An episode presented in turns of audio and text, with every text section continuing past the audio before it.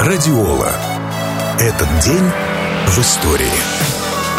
Здравствуйте, с вами Наталья Мороз. Французская киноактриса, кинорежиссер и певица Софи Марсо отмечает сегодня свой день рождения. Сэр, я умоляю вас, покайтесь и поклянитесь в верности королю, и он, возможно, пощадит вас. А мою страну он пощадит. Пощада, быстрая смерть. А может быть, жизнь в этой башне. Главное, чтобы вы жили.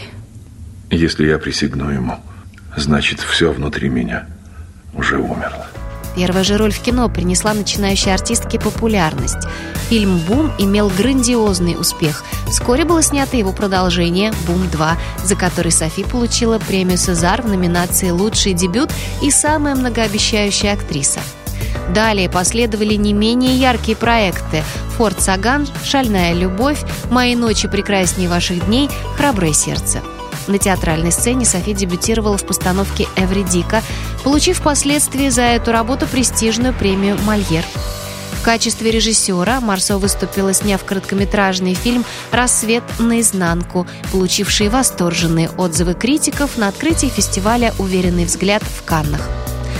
Кстати, настоящая фамилия Софи не Марсо, а Мапю.